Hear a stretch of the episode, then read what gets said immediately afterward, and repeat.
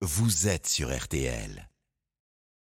RTL Matin, Science et vous. Et oui, une dose de science avant la suite de notre matinale spéciale consacrée au second tour de la présidentielle. Monsieur E égale M6 nous éclaire le dimanche matin. Il nous parle science, mais simplement. Bonjour Mac.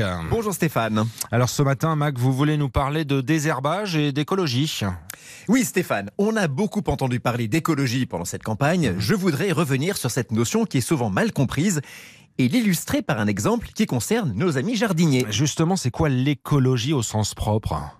C'est une science, Stéphane, qui étudie les milieux naturels et les rapports entre les espèces animales et végétales qui y vivent.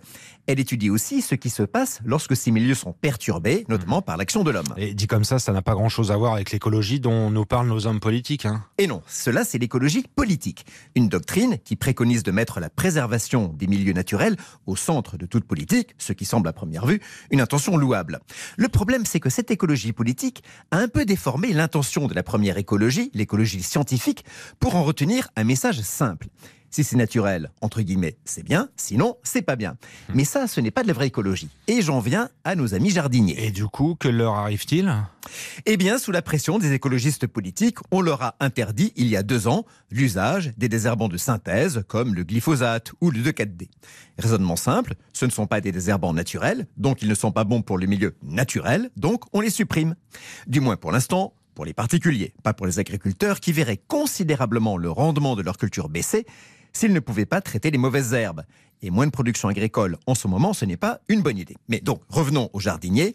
Depuis deux ans, les désherbants de synthèse ont disparu des jardineries. Et du coup, comment font-ils ces jardiniers maintenant? Les herbes bonnes ou mauvaises, ça pousse au printemps et ça envahit les allées, les terrasses, les trottoirs, etc. Alors nos jardiniers ont cherché une solution. Il y en a une qui marche très bien, le sel. Vous arrosez d'eau très salée votre surface est désherbée et ça tue tout. Et le sel, c'est naturel. Donc c'est mieux. Bah non, pas du tout. Ah. Le sel tue tout, les plantes, mais aussi la faune du sol, les bactéries, les vers de terre, etc. Votre sol est stérilisé, plus rien n'y pousse. Et comme le sel ne se dégrade pas au fil du temps, il s'enfonce dans le sol, direction la nappe phréatique.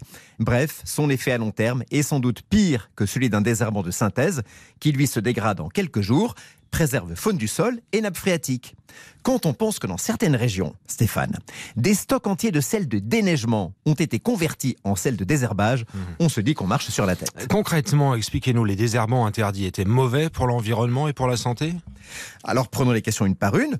Pour l'environnement, non, je viens de vous le prouver, l'emploi des anciens herbicides avait moins de conséquences que celui du sel ou des désherbants à base d'acide qu'on trouve également aujourd'hui, qui sont inefficaces, nécessitent des doses importantes et des passages fréquents. Pour la santé des utilisateurs, je l'ai déjà dit et je le redis ici, dans les conditions normales d'utilisation, le risque est très faible. Si faible qu'on n'a jamais pu le mesurer exactement au bout de près de 50 ans d'utilisation. Donc, le remède soi-disant écologique, passé aux désherbants dits naturels comme le sel ou des acides, est pire que le mal, les désherbants de synthèse. Le naturel n'est pas forcément meilleur que le synthétique. Et alors il faudrait revenir, Mac, revenir sur cette interdiction? Alors personnellement, je pense que oui, mais ce n'est que mon avis. C'est à la science, aux experts, aux écologues de trancher sur cette question technique et scientifique et d'éclairer la décision politique. L'écologie, la vraie, est une chose trop sérieuse pour être confiée aux seuls politiques. Les choses sont dites, c'est Mac Lesguy, c'est le dimanche matin et c'est sur RTL, on peut podcaster évidemment sur l'appli RTL quand vous le souhaitez.